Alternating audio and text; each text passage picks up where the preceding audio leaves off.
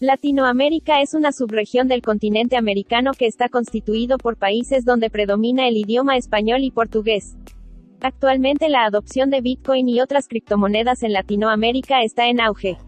La nueva tecnología para realizar transacciones financieras se ha convertido en una bendición para las personas que no cuentan con acceso a los bancos tradicionales y sistemas financieros, así como para los que se encuentran retirados de la urbe. En América Latina, Bitcoin representa un avance tecnológico en la eficiencia de las remesas transfronterizas. También es una alternativa a las monedas nacionales en las economías inflacionarias y un mecanismo para catalizar la inclusión financiera de los no bancarizados históricamente. ¿Qué representa Bitcoin para Latinoamérica? ¿Qué nos espera a futuro con la adopción de criptos en América Latina? ¿Qué países lideran la adopción en la región? El elemento esencial de las criptomonedas es que éstas juegan un papel incipiente pero importante en la economía de los países, evitando la burocracia y al mismo tiempo presentan algunas ventajas. Son descentralizadas y las comisiones por transacciones son bajas. Es por esta razón que los migrantes de América Latina han encontrado un gran caso de uso con las criptomonedas, en especial con Bitcoin y Dash, eh, apostando de esta manera una forma innovadora y económica para ayudar a sus seres queridos y al mismo tiempo contribuir al crecimiento económico de sus países de origen. Blockchain y criptos en español, un podcast de Juan Sebastián Landi donde locos, geeks, rebeldes y todos quienes desean aprender sobre blockchain y criptomonedas tienen un espacio para compartir. Amigos, bienvenidos a un episodio más de blockchain y criptos en español. Este es el episodio número 43 y hoy es sábado 23 de abril del 2021. Precio de Bitcoin alrededor de los 39.500, 40.000 dólares y han pasado exactamente 13 años, 3 meses y 21 días desde que se minó el primer bloque de Bitcoin. Este episodio número 43 voy a tratar un tema interesante para la gran mayoría de gente de habla hispana que está en este, este podcast, para nuestros escuchas de todo Latinoamérica y para nuestros escuchas españoles también, ¿por qué no?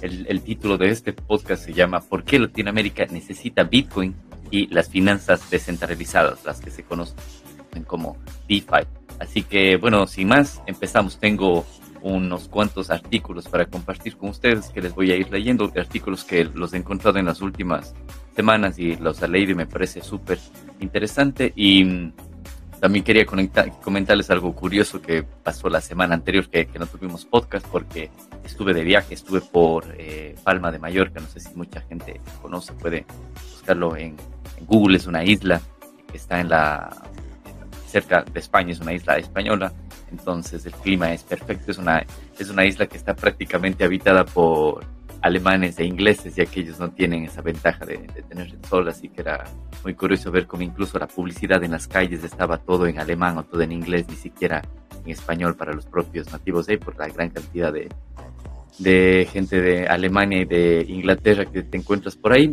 Pero una de las cosas curiosas que justamente les voy a compartir ahora mi pantalla para los, que nos están escuchando por, por audio. Les, eh, les voy a ir eh, relatando qué es lo curioso que les voy a compartir. Entonces, como pueden ver, en las calles de Mallorca me encontré con esto, con una copia del white paper de Bitcoin pegado en una pared. Es súper interesante, incluso me encontré con bastantes cajeros Bitcoin en toda la isla. Y, pero lo curioso es que al caminar por la calle me encontré con esto. Como pueden ver, bueno, estoy reproduciendo un video ahora. Es un video que mientras caminaba por las calles de Mallorca, es un, póster gigante de papel eh, pegado en una de las, paredes ahí en la calle donde dice Bitcoin. 3 eh, de enero 2009, a peer-to-peer electronic cash system, un sistema de pago de persona a persona electrónico. Entonces, bueno, ahí tiene una cara de, de la foto de Anonymous. Miren, aquí le hice una foto yo para que se vea en mucha mejor resolución. Entonces, como ven, era una pared con grafitis y todo eso, pero estaba pegado un póster gigante, no estoy seguro qué formato. Entonces será un formato A1, A2, no, no lo sé, pero es un formato bien, bien grande. Y entonces, bueno, al menos tiene aquí la primera página del white, del white paper donde, bueno, se dice un Peer-to-Peer Electronic Cash System, dice que todo por Satoshi Nakamoto, está incluso el, el correo electrónico que usaba Satoshi en, en esos grupos de, de criptografía en los que empezó a divulgar inicialmente, la página de bitcoin.org que les invito a que la visite, que ahí tiene información de, muy valiosa y está en algunos idiomas. Y bueno, aquí hablo un poco del abstract del, del, white paper de, Bitcoin. Así que me pareció algo interesante, súper curioso en esta isla, en Palma de Mallorca. Ya les digo, hay muchísimos cajeros Bitcoin ahí y quería compartir con ustedes eso de ahí. Así que bueno, empecemos con las noticias que tengo para, para contarles y voy a, a, contarles un poco de este artículo que se llama ¿Por qué los latinoamericanos necesitamos Bitcoin y las finanzas eh, descentralizadas? Súper interesante este artículo de aquí. Entonces, miren, empiezo leyendo más o menos por lo que fue escrito por eh, Mauricio Tobar, que es el cofundador de Tropicus, que es un, una, empresa latinoamericana que puedes hacer préstamos dejando colateral en Bitcoin. Bueno, ¿qué dice? Dice, los latinoamericanos nos enfrentamos día a día a obstáculos financieros que nos obligan a encontrar alternativas más rentables y justas. ¿Cuáles son esos obstáculos y por qué Bitcoin y las finanzas descentralizadas pueden ser una mejor alternativa en este artículo vamos a analizarlo. Dice los obstáculos de acceso a servicios financieros en Latinoamérica. Durante los últimos años, los servicios financieros en Latinoamérica han sido carentes de tacto con las necesidades de las personas. Hemos identificado un sentimiento generalizado de restricción, barreras de acceso y abuso y cobro de tasas, eh, que como usted sabe incluso son muchas veces abusivas este, este, este tipo de tasas que se cobran. Dice, esta situación eh, parte del sistema financiero tradicional que durante años ha buscado cuidar los intereses de unos pocos, perjudicando a la mayor parte de la población y dificultando su inclusión en los servicios financieros. Em, quienes tienen el privilegio de acceder a una cuenta bancaria y cumplen con requisitos de identidad o de historial crediticio, tienen como opción servicios que ofrecen costos de comisiones abusivas o tasas de interés muy altas, entre otras particularidades, que a la final enriquecen más a quienes ofrecen estos servicios que a sus aliados. Y para quienes emigran, estas restricciones se hacen aún mayores, pues algunos no cumplen con requisitos de documentación o no tienen facilidades para acceder al sistema financiero tradicional, teniendo incluso que esperar meses para poder acceder a una simple cuenta de ahorros. En Latinoamérica hay más de 25 millones de migrantes. México lidera con 11.2 millones, seguido de Venezuela con 5.1 millones y Colombia con 3 millones. Sin embargo, hay otro tipo de limitaciones como que la mayoría de los ciudadanos de Latinoamérica no tenemos una opción de ahorro en dólares moneda extranjera que sea competitiva, dejando como única opción de ahorro el efectivo, sin tener en cuenta los riesgos que implica. Por ejemplo, Argentina, la cantidad de dólares a los que puede acceder hoy en día es de 200 dólares al mes como una medida, medida restrictiva. Aquí hago un paréntesis para comentarles un poco de experiencias, por ejemplo, yo que he tenido que, que salir de mi país natal por temas de estudios, por temas incluso ahora temas de emprendimiento y todo eso, es muy difícil encontrar una forma de hacer transferencias, por ejemplo, de un país latinoamericano a Europa o Estados Unidos sin que te cobren comisiones exageradas. Y también eh, una anécdota de un amigo latinoamericano que vive en, en Alemania.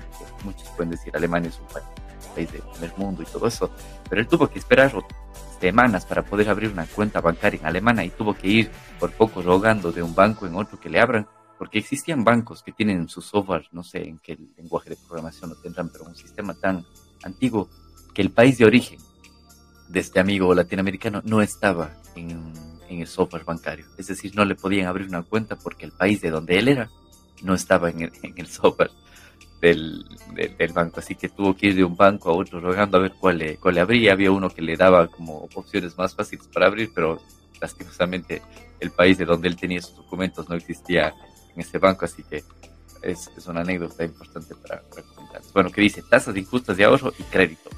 Entre otras particularidades, los latinoamericanos tienen que lidiar con tasas de interés abusivas. Depositando dinero en el banco, los rendimientos son mínimos, incluso inferiores al 1%, teniendo comisiones de uso mensual, en algunos casos por cada transacción, límites de retiro y papeles para poder recuperar tu dinero si lo haces en altas cantidades. Además, ese dinero es puesto a trabajar por medio de préstamos a tasas altas, siendo las de microcrédito las más costosas, con valores legales de cobro anual que pueden estar por encima del 90% en Argentina, el 80% en Perú, el 50% en Colombia, solo por mencionar algunos casos. Entonces, como lo dice aquí el autor del artículo, prácticamente las tasas eh, de ahorro que te pagan por dejar tu dinero en el banco es prácticamente nulo, pero el banco cuando hace uso de ese dinero para hacer préstamos o microcréditos que dice que tienen las, tasas más costosas, son ellos los que se benefician haciendo eso de ahí. Bueno, ¿qué más habla? Habla de, de la inflación. Dice, la inflación quita poder adquisitivo a los ciudadanos, especialmente en Latinoamérica. Cuya población en su mayoría viven del día a día, donde al no tener posibilidades de ahorro, pocas acciones se pueden realizar para escapar de la devaluación de las monedas locales. Venezuela y Argentina son los países con problemas de inflación más graves de Latinoamérica. Para el 2021 las cifras oficiales fueron del 686% y 54.8% respectivamente, siendo un fenómeno que ha venido incrementando a lo largo de los últimos años en todos los países de la región. Para el mismo año, Brasil reportó oficialmente el 10.74% de inflación, Uruguay el 8%, seguido de México, Chile, Perú y Colombia con 7.4%, bueno, alrededor del 7% y 5% más o menos en el caso de Colombia. Bueno, aquí entra Bitcoin en, en el artículo que dice Bitcoin se ha consolidado como la criptomoneda del ahorro para largos plazos de tiempo. Una razón importante que lo explica es que sus condiciones no cambian, propiedad que se busca en el mejor dinero y que lo diferencia del dinero emitido por los bancos centrales, que tienen el incentivo de emitir sin control, como se ha visto en Venezuela y Argentina, camino que también ha seguido la Reserva Federal de Estados Unidos. Bueno, el límite de Bitcoin desde 21 millones, como lo, hemos explicado anteriormente en algunos episodios, y eso no se puede modificar. Además de su descentralización, otras ventajas de su diseño han convertido a Bitcoin en almacenamiento de valor similar al oro, ganando la denominación de oro 2.0 por instituciones como Fidelity al ser una forma superior de dinero. Arcane Research lo denomina como la mejor garantía para criptopréstamos y según los estudios de adopción en Latinoamérica de Chain Analysis, como la criptomoneda preferida junto con las monedas respaldadas por el dólar u otros activos de reserva como son las conocidas stablecoins o las monedas estables que están atadas al dólar, en donde una moneda es igual a un dólar. Con estas propiedades hace sentido plantear que los servicios financieros descentralizados del futuro estén sobre el dinero más fuerte que es Bitcoin. Bueno, entonces como les conté, este artículo hablaba de por qué Latinoamérica necesita Bitcoin, no solo Bitcoin, sino las finanzas descentralizadas que se llaman DeFi. Así que el, artículo comenta sobre las ventajas de DeFi, de las finanzas descentralizadas, que dice, las finanzas descentralizadas o abiertas, como prefiero llamarlas, tienen grandes ventajas y son un cambio de paradigma. Para simplificarlo, imagina que todo lo que hace un banco para ofrecer servicios de ahorro y crédito, que incluyen oficinas, personal, papeleos y burocracia, uso de software obsoleto y fragmentado, licencias y entre muchos otros factores, en DeFi las hace de manera automática un contrato inteligente.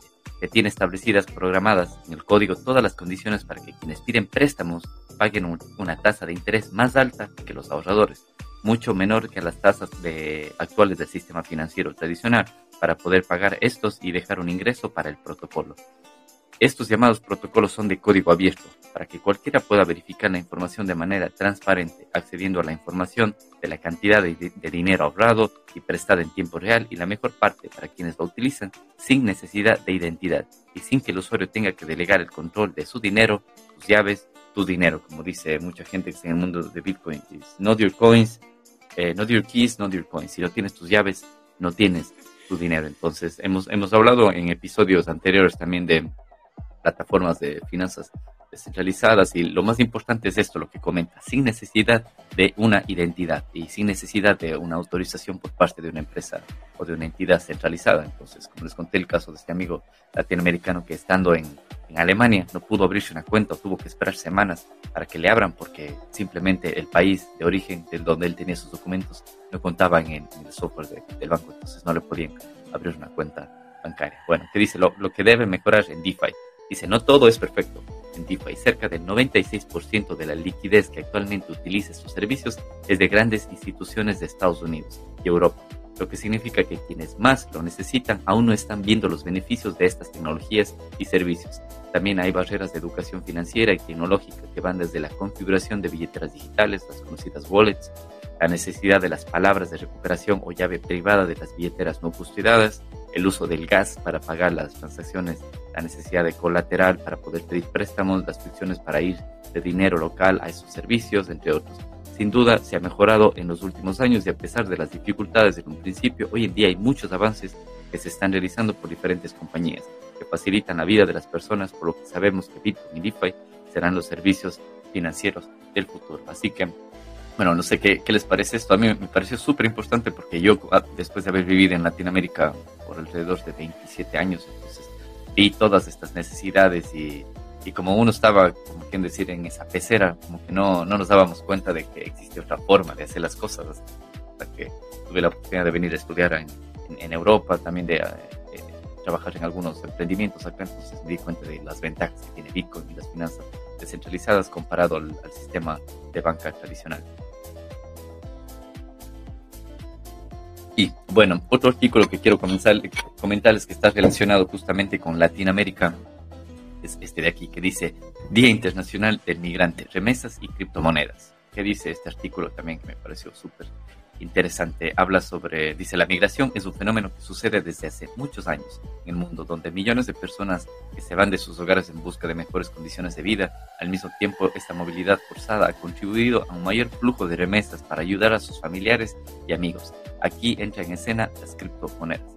Una de las causas más conocidas de la migración es la crisis económica. Esto sucede cuando en las condiciones de vida en un país o en una región se deterioran. Razones imperiosas y a veces trágicas como guerras, conflictos armados, hambrunas, cambios de gobierno, exilio y persecuciones políticas que en los últimos años hemos visto muchísimo de esto en, en toda Latinoamérica. Bueno, aquí habrá un poco de cifras migratorias, dice, de acuerdo a algunas estimaciones para el año 2019, es decir, hace aproximadamente tres años, Existían aproximadamente 272 millones de migrantes alrededor de todo el mundo, representando casi el 3.5% de la población mundial. Eso quiere decir que es bastantísimo, casi el 4% de la, de la población mundial migra, sale de su lugar de origen. En el caso de América Latina y el Caribe se registró un aumento significativo entre los años 2010 y 2019. El total de emigrantes aumentó un 26%, lo cual significa que aproximadamente 42.7 millones de personas viven fuera de sus países de nacimiento, un incremento significativo en las cifras ocasionadas principalmente por la migración eh, venezolana. Tenemos aquí una imagen que los que nos están escuchando en el podcast invito que si les interesa este tema y quieren ver los, gráficos que estoy compartiendo, pueden verlos también en el canal de YouTube, en donde muestra eh, por países la cantidad de migración que tienen. Entonces, por ejemplo, Venezuela está a la cabeza, le sigue Colombia, Brasil, Perú y Ecuador también entre los cinco países que más cantidad de migrantes tienen en Latinoamérica. Bueno, que dice migración fuente de remesas. El crecimiento exponencial en, en, el número de migrantes ha contribuido al surgimiento de un elemento económico importante, son las remesas. Las remesas son aquellas ayudas dentro de las que se destaca el dinero o los artículos que los migrantes envían a sus seres queridos en los países de origen. Y al mismo tiempo, este tipo de apoyo económico privado suele superar la asistencia para el desarrollo proporcionado por algunos gobiernos. Es decir, hay algunos bonos solidarios y eso que dan algunos países, pero las remesas que envían familiares superan esas ayudas que da el gobierno. Bueno, ¿qué, más dice el artículo? Dice, las remesas son un eslabón importante dentro de la economía global debido a que crea mayores motivaciones del esfuerzo del trabajo de los emigrantes y a su vez se traduce en la principal fuente de ingresos de muchas personas, de muchas familias que afrontan situaciones económicas críticas. Las remesas en América Latina del sistema financiero tradicional.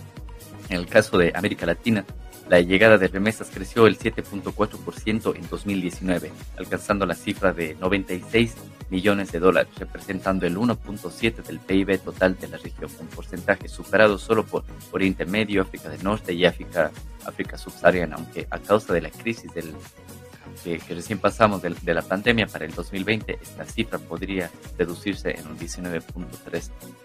Entonces aquí también tenemos una tabla donde habla del impacto de la pandemia en, las remesas. Entonces, nos muestra unas cifras de millones de dólares como eh, México lidera la, cantidad de remesas que recibe, le sigue países como Guatemala, República Dominicana, Colombia, El Salvador, Honduras, vemos muchos países centroamericanos aquí, bueno, le sigue Perú, Brasil, Haití, y, Ecuador. Entonces es interesante esa tabla, les invito a, los que están interesados en esto, los pueden ver en nuestro canal de YouTube con más eh, detenimiento y también les todos los links, que todos los, los, artículos que estoy comentando los voy a dejar los links aquí en los recursos del podcast. Bueno, continuando con el artículo, dice, en este punto es válido señalar que la mayoría, la mayor parte de las remesas que recibe la región provienen de Estados Unidos, país que cuenta con la mayor cantidad de inmigrantes de América Latina y el Caribe. Pero hay un detalle a tomar en consideración. Las tarifas generadas por enviar remesas a seres queridos en otros países, el costo promedio de enviar 200 dólares a la región es casi de un 6% en el primer trimestre del 2020. Esto quiere decir que alguien de Estados Unidos quiere enviar dinero a Centroamérica o a Latinoamérica, entonces aquí hacen como una estimación que por cada 200 dólares que se quiere enviar, casi 6% se va solamente en comisiones para empresas privadas. Dice, este dato muestra que por cada transferencia se pierde una cantidad significativa de dinero que no obtiene el beneficiario, de la cual es sustraída por las grandes compañías financieras, además del alto costo de tiempo, las complicaciones para procesar cada transacción. Y yo, también he vivido esto de aquí, en donde se tiene que esperar a veces un día completo o toda la documentación que tienes que dar para enviar apenas 100 dólares, 200 dólares. Y la persona que está en el país de origen también tiene que verse obligada a moverse físicamente a las oficinas de estos de estas empresas privadas, presenta la documentación del, del caso y recibe menos de lo que se está enviando por el tema de las comisiones existen. Entonces, bueno, continuando con el artículo, dice otro elemento a considerar es que existen dificultades políticas que imposibilitan el envío de remesas de manera tradicional, lo cual dificulta que los migrantes puedan ayudar a sus familias. Ejemplo de ello son la suspensión de actividades de Western Union en Cuba, el cierre temporal de Cell, que era otra empresa parecida a Western Union en Venezuela, pero bueno, ¿qué alternativa hay entonces a eso? Entonces, dice la migración abre el camino para la adopción de las criptomonedas.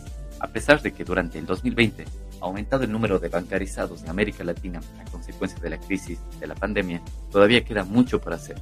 Durante el año 2018 todavía existían en la región más de 210 millones de personas que no tenían una cuenta bancaria, aproximadamente el 46% de los habitantes de Latinoamérica. Pero en este punto resulta de suma importancia hablar de las criptomonedas. Estas se crearon inicialmente como una alternativa al dinero fiduciario. Estas se pueden utilizar para muchas cosas, crear eh, contratos inteligentes entre personas, validar la identidad o propiedad sobre un activo específico, alquilar la potencia de su computadora para el tema de, de minería, entre muchas otras cosas. Un caso de uso de gran importancia de las criptos es que estas permiten enviar remesas no fiduciarias a cualquier parte del mundo de una manera rápida, sencilla y sin pagar mucho dinero por comisiones. Yo creo que lo más importante es que sin personas de por medio, sin instituciones centralizadas, sin ningún tipo de documentación ni, ni Eso es lo más importante de utilizar las criptomonedas. Bueno, continuando con el artículo, dice, las criptos se han convertido en una herramienta crucial para el apoyo a los familiares que se encuentran en cualquier rincón del planeta. A esta particularidad se suma de que el 70% de la población de América Latina serán suscriptores móviles únicos para finales del año 2020 equivalente a 440 millones de conexiones de Internet móvil. Actualmente las tarifas por el envío de remesas son muy altas, por los que las criptomonedas son una herramienta esencial para eliminar costes altos por comisiones como mandar eh, fondos de manera casi instantánea. Por ejemplo, el costo está sujeto a una tasa interna que deriva de la verificación de la transferencia durante la minería. Entonces, bueno, aquí depende la blockchain que estés utilizando, pero si utilizas Bitcoin te cuesta centavos, es casi nada lo que te cuesta si utilizas alguna moneda estable como USDT que está en la red Ethereum, vemos que últimamente los costos de la red Ethereum están medio altos, entonces sí puede llegar hasta costar una transacción en la red Ethereum como entre 20 y 30 dólares en mejor caso.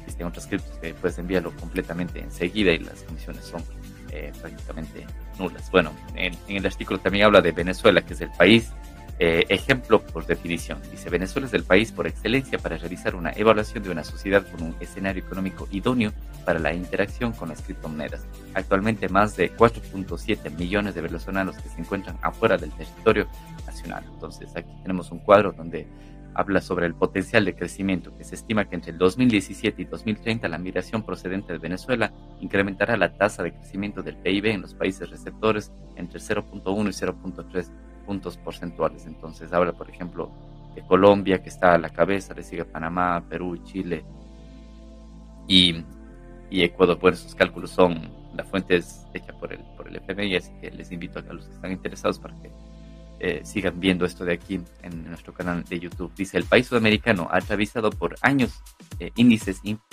hiperinflacionarios que superan el un millón por ciento. Durante el año 2020 se ha registrado una evidente devaluación de su moneda nacional, el bolívar, entre más de un 1.159%. Aunque la realidad venezolana es muy compleja en términos económicos, también ha permitido la posibilidad de incrementar la adopción de las criptomonedas, especialmente gracias a las remesas, elemento que ha sido promovido por el gobierno del país sudamericano. Para ello, los usuarios disponen de varios exchanges de criptomonedas para enviar sus remesas. En este momento, Venezuela ocupa el segundo lugar entre los países con mayor volumen de transacciones de Bitcoin, con 12.3% del total de las operaciones en local Bitcoin, solamente superada por Rusia. Esto es súper importante. Aquí tenemos un, cuadro, creo que se llama una gráfica de tipo pie de torta, algo así se llama, donde muestra que después de después de Rusia, con el 17.4%, la, gran mayoría de, transacciones en, local bitcoins se hace en, Venezuela. Localbitcoins.com es una plataforma en la que em, puedes tú comprar y vender criptomonedas. Entonces tú publicas tu oferta, la que si, estás vendiendo o si es que quieres comprar, entonces ven en, ves en qué lugar están o qué métodos de pago eh, acepta el, vendedor.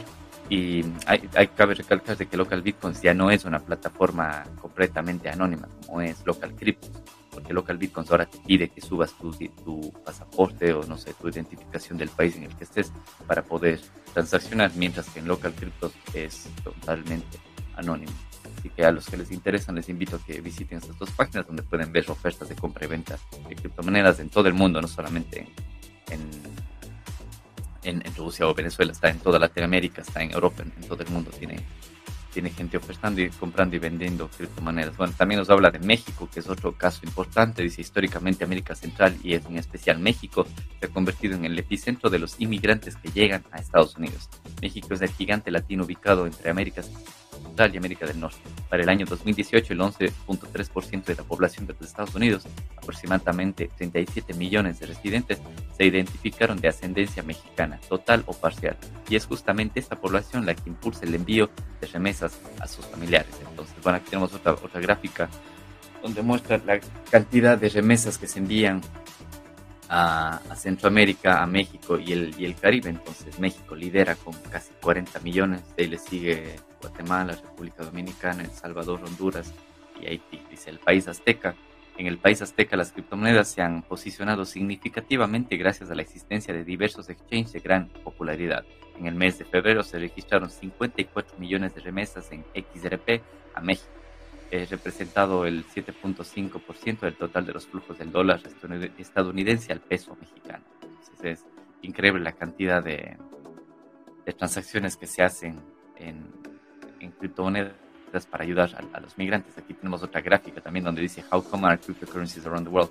Em, ¿qué, ¿qué, tan común son las criptomonedas alrededor del mundo? Entonces habla que Turquía es el país con mayor eh, aceptación o como que se utilizan en, en, más cantidad. Ahí le sigue Brasil, Colombia, Argentina, Sudáfrica, México. Vemos muchos países latinoamericanos en esta lista.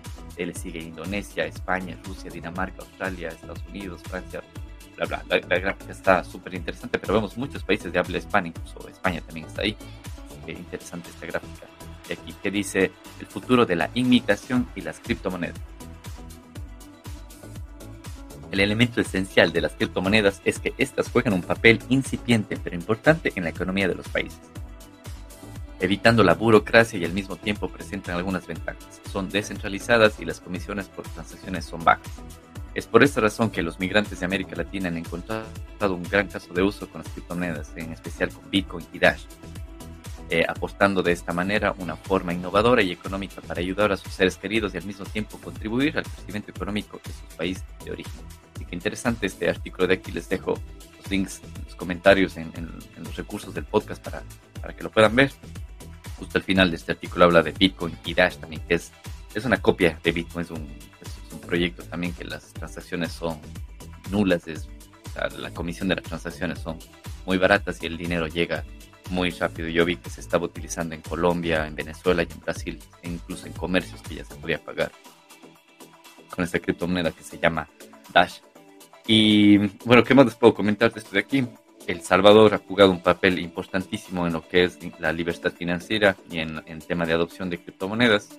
Entonces, como ustedes saben, desde el año anterior, El Salvador utiliza Bitcoin como moneda legal de curso y esto ha ayudado muchísimo para que los migrantes latinoamericanos, los migrantes salvadoreños puedan enviar directamente dinero a su familia en Bitcoin, utilizando ya sea la, billetera del gobierno que se llama la Chivo Wallet o cualquier otra billetera. Y lo interesante es que ellos tienen acceso a esta tecnología, entonces tan pronto reciban Bitcoin, los familiares en El Salvador pueden cambiarlo a dólares si lo desean inmediatamente en los cajeros que hay en todo el país, o pueden hacer uso de ese Bitcoin para hacer compras en cualquier parte, en cualquier establecimiento, porque es una moneda legal de curso, así que aquí se quedó fuera del juego todo Western Union, MoneyGram y todas esas empresas. Pero bueno, hablando por, mm, por este artículo, eh, dice, El Bitcoin ha llegado como un aliado que busca dinamizar la inclusión de género, eliminar las barreras de inversión e impulsar la libre elección financiera. La desestabilidad del sistema económico, derivados de la inflación, ha abierto las barreras para que más personas busquen en las criptomonedas una base para invertir su dinero. La posibilidad de explorar espacios que permitan la libre opción de inversión es la mejor herramienta de inclusión. Bueno, dice El Salvador, en marzo de 2022, durante la última década, la Bitcoin es el, evento más grande de, Bitcoin en, de habla hispana que se ha venido realizando en los últimos 10 años. Es, eh, abierto espacios de educación y debate, buscando que día a día más personas conozcan y aprendan sobre las múltiples posibilidades de acceso que el Bitcoin atribuye al bienestar económico de sus usuarios, en especial durante el 2021. Este evento tuvo un rol fundamental para resolver preguntas y especulaciones relacionadas a la decisión de El Salvador de tomar esta divisa digital como moneda curso legal. Y bueno, el, el, artículo continúa, pero había algo interesante que yo quería comentarles a ustedes, es cómo um, ha servido hasta para, para ayudar a no solamente, como usted sabe, la, gran mayoría de, de las finanzas están manejadas por hombres lastimosamente en toda la Latinoamérica, pero ese artículo habla de algo interesante para, para las mujeres. Dice, eh, actualmente en diferentes países de, de, América Latina se ha evidenciado una alza en la aceptación y adaptación de la economía digital, en donde cada vez son más las mujeres que participan en este ecosistema. La posibilidad de ver los rendimientos de inversión con el Bitcoin en un plazo más corto de tiempo no solo incentiva a las usuarias a seguir confiando en este tipo de economía, sino que también las empodera para hacer uso de sus propios recursos de manera autónoma, aseguró Dayana Gómez Vanegas, coordinadora del, de la Bitcoin. Dice, incluso gracias al uso de Bitcoin, se han presentado casos durante, donde mujeres víctimas de violencia y de control financiero han podido abandonar a sus parejas y retomar su libertad al poder tener un ahorro propio sin que nadie se entere. Solo necesita acceso a Internet y descargarse una billetera móvil. Y esto es verdad porque en muchos países, lastimosamente, son solo los hombres los que llevan las finanzas. Y si una mujer hace no mucho tiempo necesitaba una cuenta bancaria, tenía que ir al banco, pedir permiso al esposo y solo abrirle como una, una cuenta, pero le, con la autorización del esposo, con la autorización, el banco le pedía la autorización del esposo. Algo perfectamente loco. En el año 2022 todavía sigue funcionando eso. Bueno, continuando con el artículo que dicen. Según las cifras, según cifras de las Naciones Unidas, desde los inicios de la pandemia, los casos de violencia contra las mujeres, ya sea física, verbal, psicológica e incluso financiera, han aumentado en un 25% en Latinoamérica. Bajo este panorama, el Bitcoin abre las fronteras hacia la independencia económica y el empoderamiento de la mujer.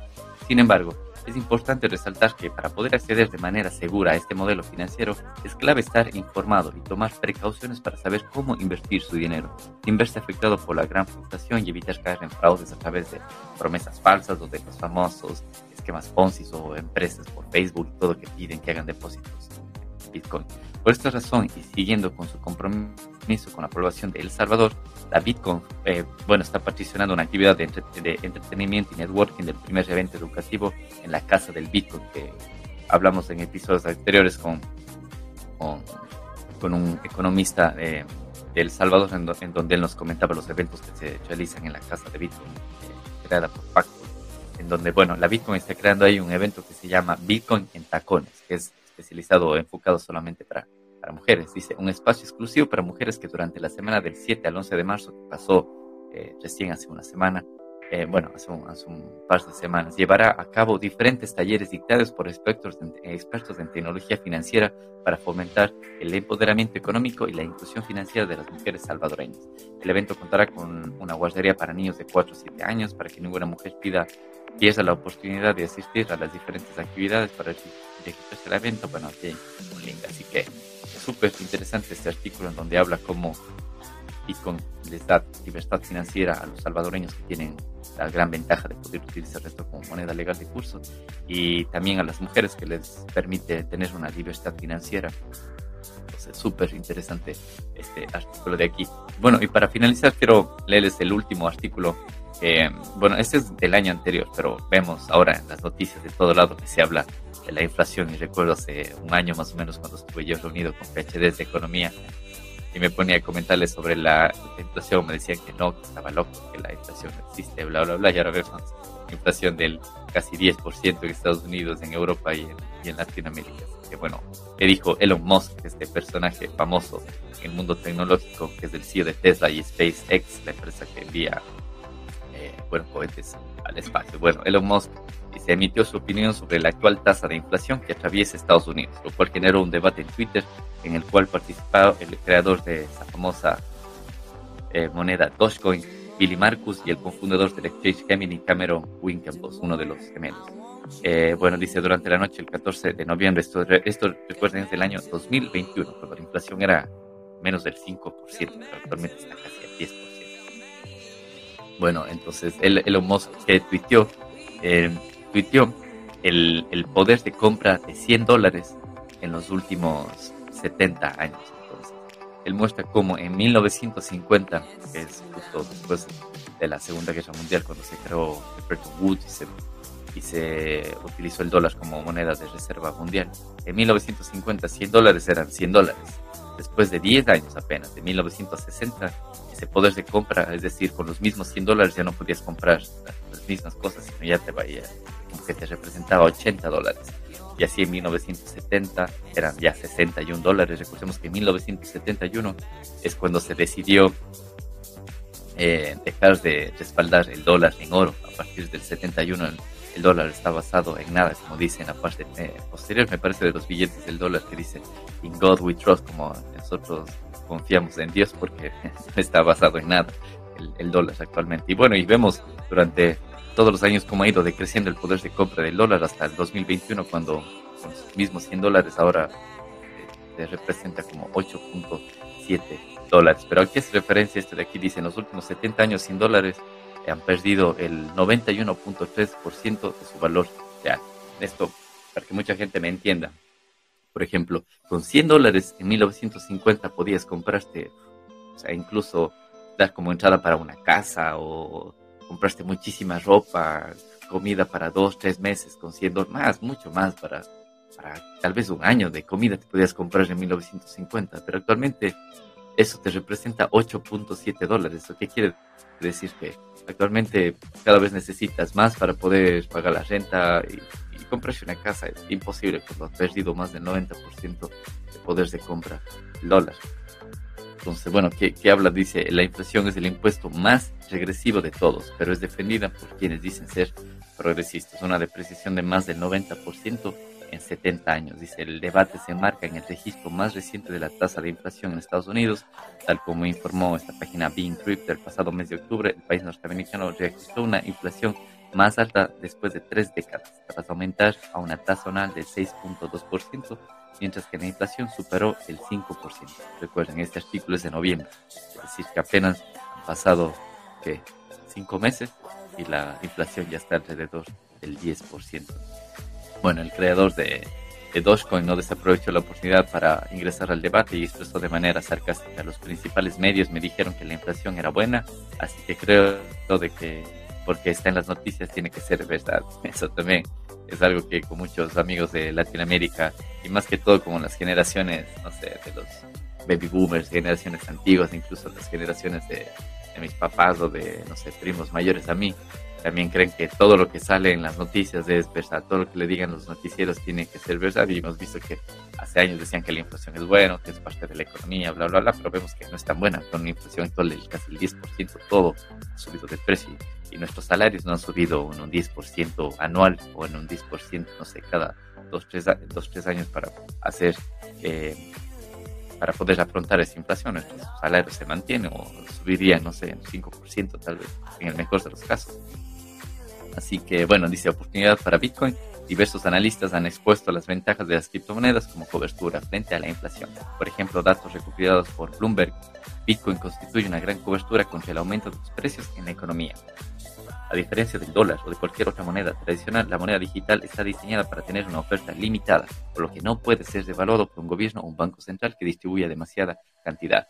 Por su parte, el jefe de investigación energética de Goldman Sachs enfatizó que las inversiones en criptomonedas, no solo Bitcoin, es un fenómeno que está sucediendo, tal como informó Bitcoin.